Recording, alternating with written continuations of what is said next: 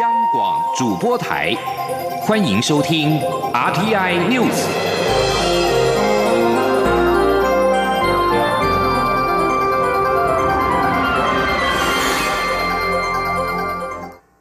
各位好，我是主播王玉伟，欢迎收听这节央广主播台提供给您的 RTI News。新闻首先带您关注台美关系的进一步深化。正值台湾关系法四十周年之际，美国参议院外交委员会民主党籍参议员梅南德兹以及共和党参议员科顿和克鲁兹，还有民主党参议员马斯托和库恩斯，在二十六号共同提出台湾保证法草案，寻求深化美国与台湾的关系，并提升台湾的国际形象。而此举可能加剧美方与中国的紧张关系。至于众议院外交关系委员会的共和党籍众议员麦考尔，则计划在众院提出类似的法案。台湾保证法草案提出多项强化美台关系的方案，包括要求美国总统川普审查国务院官员的台美关系指导方针，指示国防部长努力将台湾纳入军事训练演习，以及国会支持美国定期向台湾出售武器等等。今年是台湾关系法四十周年，美国国会近年来通过许多有台的决议或法案，包括众议院在二零一六年将雷根总统所提出的对台六项保证诉诸于文字，以及去年通过的台湾旅行法、亚洲再保证倡议法等等。而蔡英文总统的海洋民主之旅回程，则是过境美国夏威夷檀香山，在夏威夷时间二十六号下午三点多抵达。美国在台协会 AIT 主席莫健亲自登机迎接。而根据目前的规划，蔡英文总统将在晚间六点半台北时间今天中午出席侨宴，感谢慰劳侨胞在海外对台湾的支持。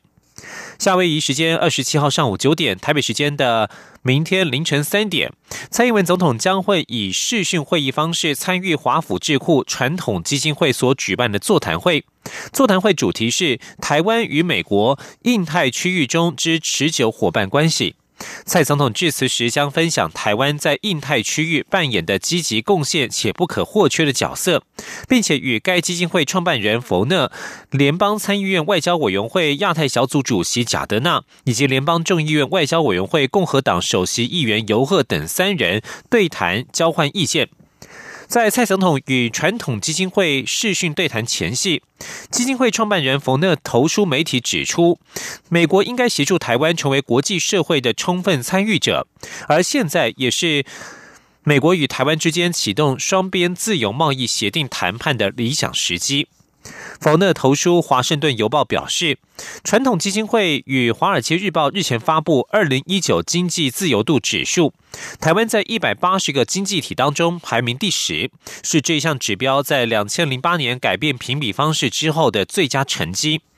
而对于台湾的政治转型，冯讷更是印象深刻。他表示，很少有国家的民主运动范围和速度能够与台湾相比。一九八六年到一九九六年，短短十年之内，台湾从一个没有合法反对党的社会，转变成可以自由选举各级官员的国家。他呼吁美国政策制定者应当与台湾保持密切与稳固的关系，协助台湾成为国际社会的充分参与者。台湾人民有权分享他们的看法与财富，造福世界其他国家。美国应当协助实现这样的目标。据将焦点转到立法院，关注两岸焦点。高雄市长韩国瑜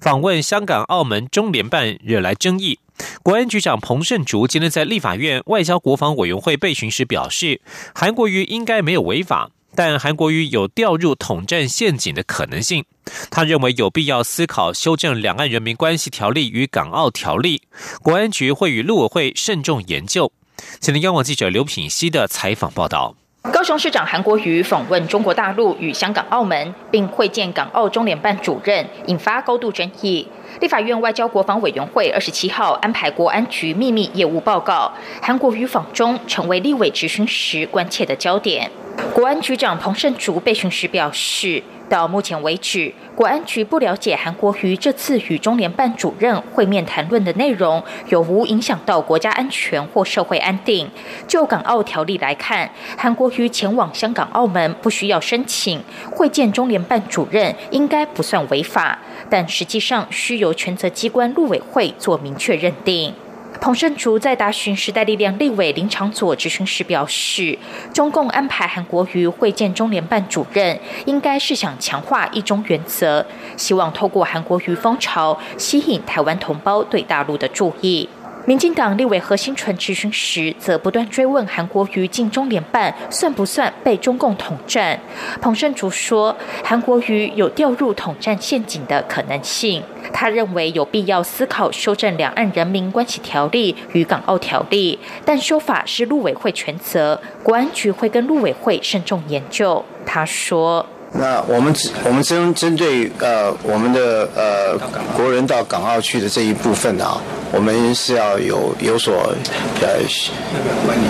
呃在管理上面是不是要有所修正的？这些事情是是在演绎的。至于韩国瑜被批评此行是在卖台，彭胜楚则说他不做任何评论。杨广记者刘聘熙在台北的采访报道。而陆委会主委陈明通今天在立法院则是表示，韩国瑜访问中联办非常敏感，没有政治敏感度，对两岸关系是扣分。陈明通表示，韩国瑜访中联办等于落实了北京一国两制台湾方案的企图，在各层面来说都极为不妥。前天记者王维婷的采访报道。高雄市长韩国瑜访问香港时，与香港中联办主任王志明闭门会谈，引发议论。陆委会主委陈明通二十七号在立法院内政委员会受访时表示，韩国瑜访中联办非常敏感，已经引发台湾、香港和国际社会哗然。他说，台湾历届的直辖市长都没有踏进过中联办，韩国瑜的行为不妥当。陈明通说。这当然非常敏感啊！这政我我我们也讲，这是一个非常敏感的政治行为哈。这个各方面你看引起这么多争议嘛？大家都说陈局以前有去啊，陈局才没有进中联办呢。我跟你讲，历届的县市长，包括马英九马总统在内，当市长的时候从来没有进中联办那个办公室。陈明通二零零一年八月担任陆委会副主委时，也曾宴请当时的中联办台湾事务部长邢奎山。陈明通表示，当年邢奎山来台湾，陆委会基于业务请他吃饭，是彰显主权的行为。韩国瑜访中联办也引发朝野立委关切，轮番询问陈明通如何评估对两岸关系的影响。陈明通答询时说，韩国瑜访问香港、澳门、深圳与厦门，参访粤港澳大湾区，等于是落实北京一国两制台湾方案的战略企图，对两岸关系来说是扣分。陈明通说。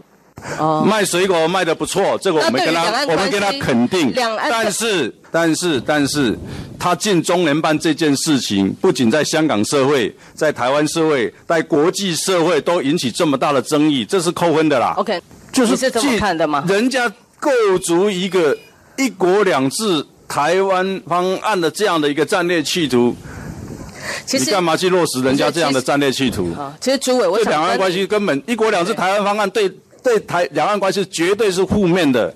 陈明通也表示，陆委会正研议修改港澳条例，增订政务人员、直辖市长、县市长和涉密人员赴香港、澳门的审查机制。至于是否将对韩国瑜开罚新台币五十万元，陈明通表示，还需要进行事实认定，不会未审先判。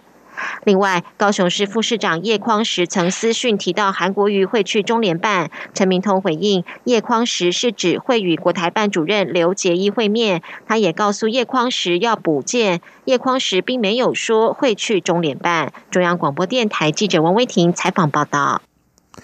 另外，针对高雄市长韩国瑜宣布高雄与深圳要合办高深论坛，探索两座城市的合作机会。对此，陆委会主委陈明通今天表示，城市交流是陆委会的政策，但因为韩国瑜此次进了香港中联办，陆委会将会重新思考高深论坛的意义，必须要有建立防护网的概念。而针对国民党立委质疑，陆委会强化直辖市长访问港澳的审查机制是针对性的修法，陈明通表示，这是因应两岸关系情势变化的做法。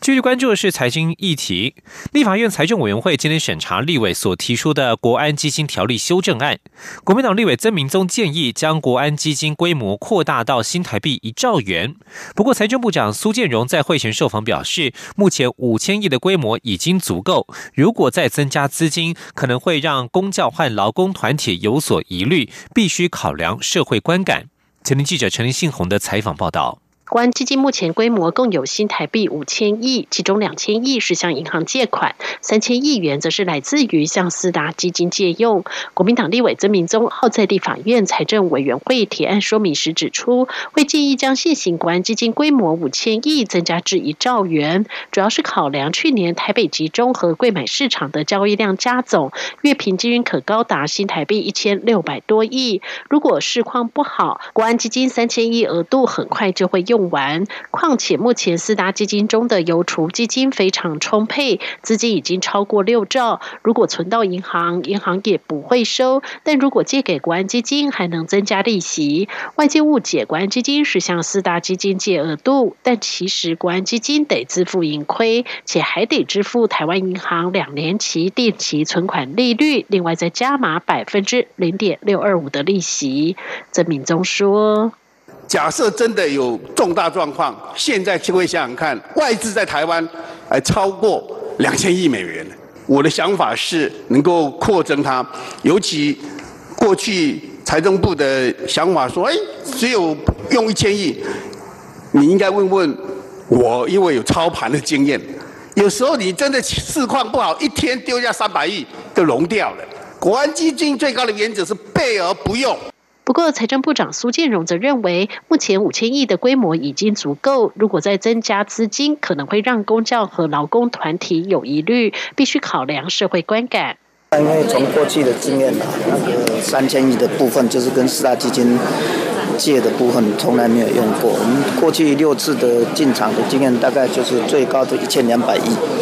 啊，所以，所以以过去的经验来看的话，基本上是还是。用不到了啊，所以我们还是希望能够维持在现行的这个这个额度之下来来运作就好了。另外，也有立委严宽恒等人提案，建议删除加码利率百分之零点六二五的部分。财政部也认为，政府四大基金主要是用以照顾劳工及军工教人员退休抚恤或是储蓄准备的营运资金，获取长期稳定的绩效，提升基金投资运用效益为目标。建议应该维持现行条文。中央广播电台记者陈林信报道。继续关注国际焦点。两架满载军事配备的俄罗斯军机日前抵达委内瑞拉，引起美国国务卿蓬佩奥的不满与抗议。蓬佩奥表示，俄国加剧了委内瑞拉的紧张局势，华府不会袖手旁观。自今年一月，委内瑞拉反对派领导人瓜伊多自封为临时总统，指责马杜罗通过非法选举夺取政权以来，导致情势进一步恶化。目前有俄罗斯、古巴与中国仍然支持马杜罗政府。而美国则是第一个承认瓜伊多担任临时总统的国家。俄罗斯空军军机抵达委内瑞拉，马上引起美国国务卿蓬佩奥的不满与抗议，强调华府不会袖手旁观。多年来，俄罗斯一直向委内瑞拉提供多种型号的飞机与直升机，以及坦克和炮兵部队。除了武器供应以外，双方还在委内瑞拉境内进行军事合作演习。另外，委内瑞拉今天再次经历了几乎全国断电的情况。马杜洛将这一次停电归咎于恐怖分子，并且指目标是要颠覆国家政权。据将焦点转到欧洲，无视于美国游说欧盟禁用华为的呼吁，欧盟执委会二十六号表示，欧盟国家必须分享五 G 网安风险资讯，并且在年底前提出应应措施。欧盟执委会表示，此举是利用既有的安全法规下的工具，再加上跨境合作，让欧盟各国自行决定是否要以国家安全为由对任何公司下达禁令。目前，奥地利、比利时、捷克、法国、德国、希腊、匈牙利、爱尔兰、荷兰、立陶宛及葡萄牙全部都在准备在今年拍卖五 G 执照，另外还有六个国家将在明年拍卖。由于五 G 网络影响层面广大。扩张快速已经衍生相关问题。欧盟此举正值美国施压抵制华为，指控华为的网络设备有后门潜在风险，对各国将带来国安隐忧。然而，华为坚决否认这些指控，并且对美国政府提起了诉讼。以上新闻由王玉伟编辑播报，稍后请继续收听央广午间新闻。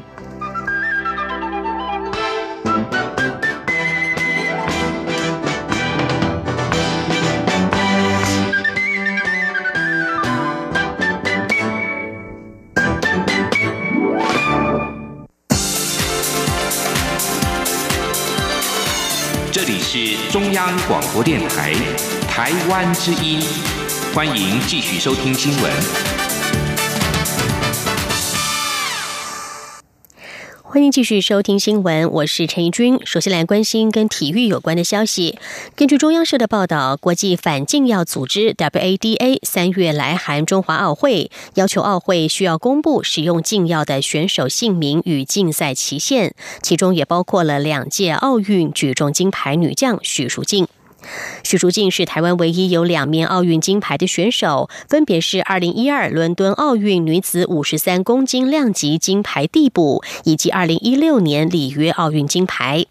但二零一七年，许淑净在出征世界举重锦标赛之前，接受中华奥会的禁药检查，原本药检反应呈现阴性，但是 WADA 认为许淑净的生物数值异常，要求用更精密的仪器再做进一步的检查，才认定许淑净用药。事后，中华奥会的禁药管制委员会将许淑净判定禁赛三年。不过，他因为手伤严重，而且复原进度不如预期。二零一八年六月，他在脸书上宣布提前退休。至于二零一七年在美国安纳汉举行的世界举重锦标赛抓举银牌，许淑净已经自行缴回，而两面奥运金牌暂时不受影响。据了解，许淑净因为因伤缺席了2017年台北世界大学运动会之后，伤势一直没能好转。再加上当时世锦赛日期逼近，求好心切，压力过大，导致失眠，误服含有禁药成分的安眠药，才导致禁药检测结果异常。对于过去中华奥会为何不公布相关资料，奥会表示，类似案件涉及选手个人隐私，而且长久以来都没有对外公布。并不是许淑净拥有特权。关心政治消息，高雄市长韩国瑜到港澳深圳谈农产品的订单，但是因为与中国官员会晤，并且提及强烈支持九二共识，引发卖台等质疑。对此，一群独派学生及青年今天在立法院外举行记者会，对韩国瑜附中公然出卖台湾主权的行径表达愤怒。他们批评韩国瑜至今作为是经济零分，政治一百分，并呼吁国会。应该要以实际行动守护台湾的主权。记者刘玉秋的报道。高雄市长韩国瑜率团访问香港、澳门、深圳及厦门多个城市，宣称已获得超过新台币五十二亿元的订单，但因为在港澳时见了两地特首及中联办主任，遭质疑是卖台。且韩国瑜之后又与中国国台办主任刘杰一会面，还提及强烈支持九二共识，被民进党抨击是加速中国对台统一进程。对此不满韩国瑜附中高喊九二共识、会晤中国官员等行径的一群独派学生。青年社团二十七号在立法院群贤楼外抗议，批评韩国瑜无视中国对台湾的威胁压迫，选后急速请周，明目张胆的兜售主权，令人忍无可忍。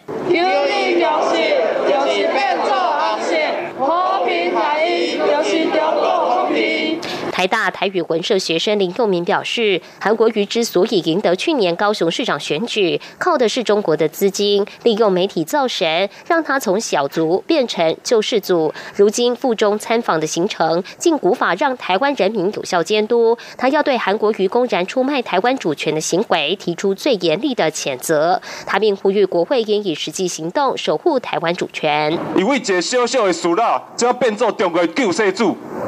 甚至。是变作讲是台湾中国伫台湾一国两制的代理人，所以我叫做一个台湾人，直接提出上届上届严肃的抗议，我非常不满，我直接爱呼吁台湾的国会，小小于咱台湾人的国会，一定要较紧制度制定出一套反中国并吞、反中国统战的法律，和台湾人民。有一个民主、有主权的未来。台北大学寻宝社学生郭义贤也说，韩国瑜腹中狂踩主权红线的行径完全失控。他呼吁韩国瑜应尽速对访中时所引起的风波进行说明，不要糟蹋台湾自由民主宪政秩序，留给台湾年轻人美好的未来。台湾教授协会会长赖振昌与岛国前进董事长林非凡也出席记者会，同时谴责国民党及韩国瑜的狂妄行径。抗议学生认为。韩国瑜回台之后，人民必会发起抗议行动。他们并呼吁台湾人应起身，展现捍卫不被中国并吞的决心。中广电台记者刘秋采访报道。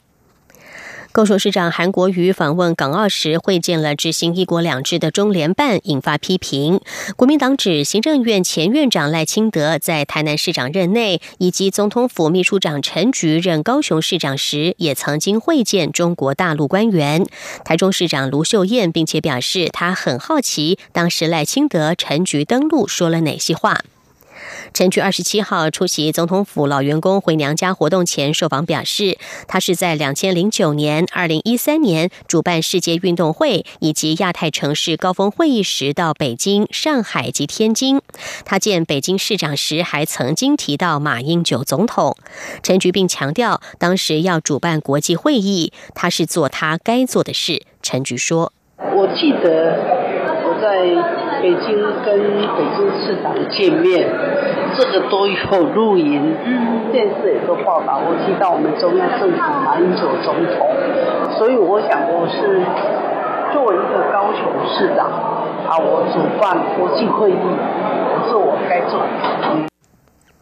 继续关心文教方面的消息，一百零八学年度大学个人申请第一阶段筛选结果在今天公布。大学甄选入学委员会表示，由于今年学测从五科必考改为选考，各大学校系最多只能够采集四科的成绩，让报名及通过筛选人数都大幅增加。今年有超过九万名考生报名，创下近五年来的新高，共有七万多人通过第一阶段甄选，比去年要。多出八千多人，通过筛选的比例是百分之七十八点六一，则是近三年的最低。记者陈国维的报道。今年大学个人申请吸引九万零八百九十三人报名，比去年多出一万三千零四十五人。第一阶段有七万一千四百五十人通过筛选，也比去年增加八千一百一十四人。大学甄选入学委员会分析，学测改为选考后，大学校系最多参采四科成绩，因此吸引更多高三学生及重考生来报名。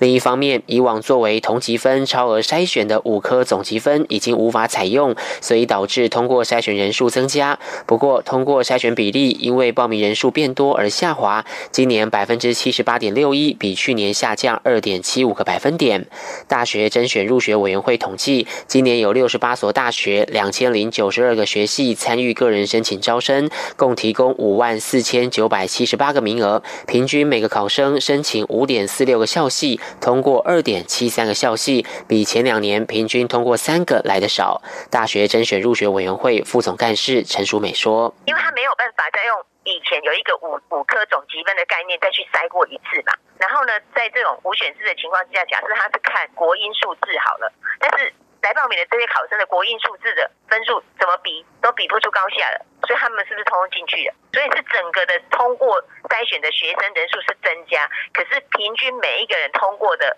校系数不见得会增加。甄选委员会表示，第一阶段筛选结果已经上网公告，不另外寄发书面通知。考生如果对筛选结果有疑义，可以在三月二十八号下午五点前申请复查。各大学近日将公告或寄发指定项目甄试通知。第二阶段审查资料上传系系统将于三月二十九号上午九点开放。中央广播电台记者陈国伟台北采访报道。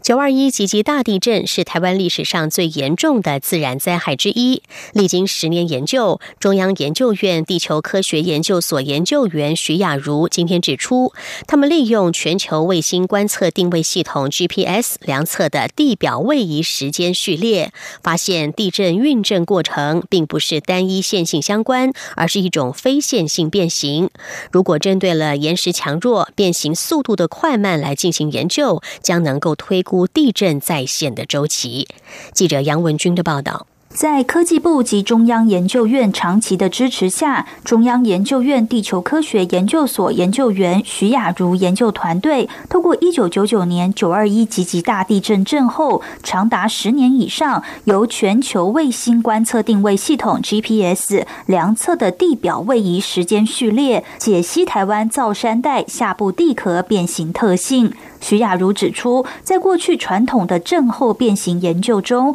岩石圈内应力与应变速率之间的关系，通常被认为呈线性相关。但他们发现，极其地震后的观测资料无法由单一的线性变形来解释。取而代之的是，积极地震后的震后变形很有可能涉及地壳的站态如变行为，以及后续的非线性变形。也就是说，岩石的强弱可以控制地震的在线周期。他说：“那这个岩石呃的强度呢，基本上就是控制呃地震的在线周期，跟呃去了解到就是说在地震过后应力如何再重新分配调整，以及跟它啊临近断层系统的交互作用是什么样。”的一个情形，那这对于这个后续的这些地震防灾减灾的工作都有一些很大的帮助。至于此研究能否推估台湾何时还会发生大地震，徐雅茹指出，此研究能推估出地震的重复周期，但运震过程通常要数百年至数千年，且岩石参数有很多种，现在只能找出几个参数，还有很多是未知的，所以还要进一步去研究。此研究成果于今年二月二十七号刊登在美。美国科学发展协会下的顶尖学术期刊《科学前沿》。中央广播电台记者杨文君台北采访报道。关心国际消息，叙利亚二十六号要求联合国安全理事会就美国决定承认以色列拥有戈兰高地一事召开紧急会议。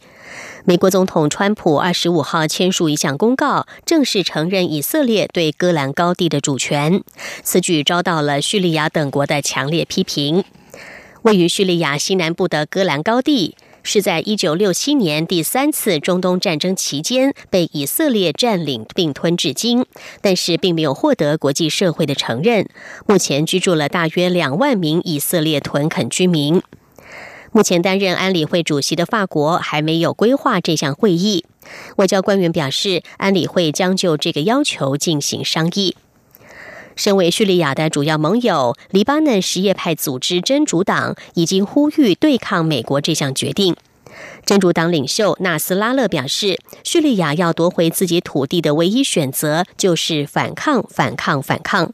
他并形容川普此举是阿拉伯以色列冲突史上的一个重要转捩点，并要求阿拉伯联盟在月底之前于突尼斯举行的高峰会上要采取行动。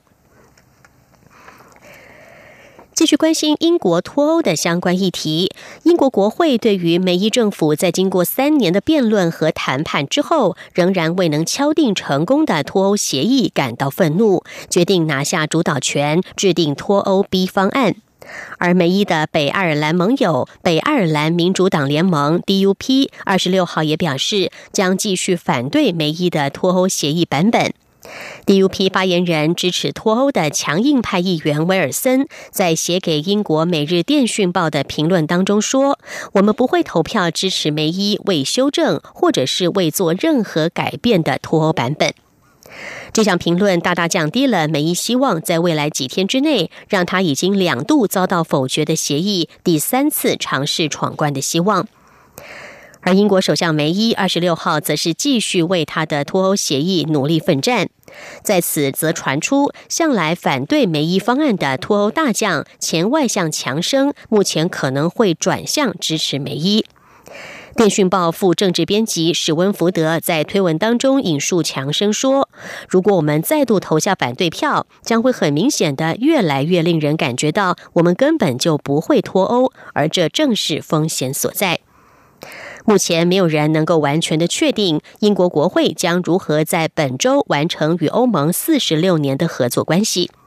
国会将在二十七号进行一系列的指示性投票，找出议员真正想要的脱欧前景。选项可能包括了无协议脱欧、举行二次脱欧公投，甚至撤回里斯本条约第五十条，也就是留在欧洲。以上 T I News 由陈怡君编辑播报，谢谢收听。更多的新闻，欢迎您上央广网站点选收听收看。我们的网址是 triple w 点 r t i 点 o r g 点 t w。这里是中央广播电台台湾之音。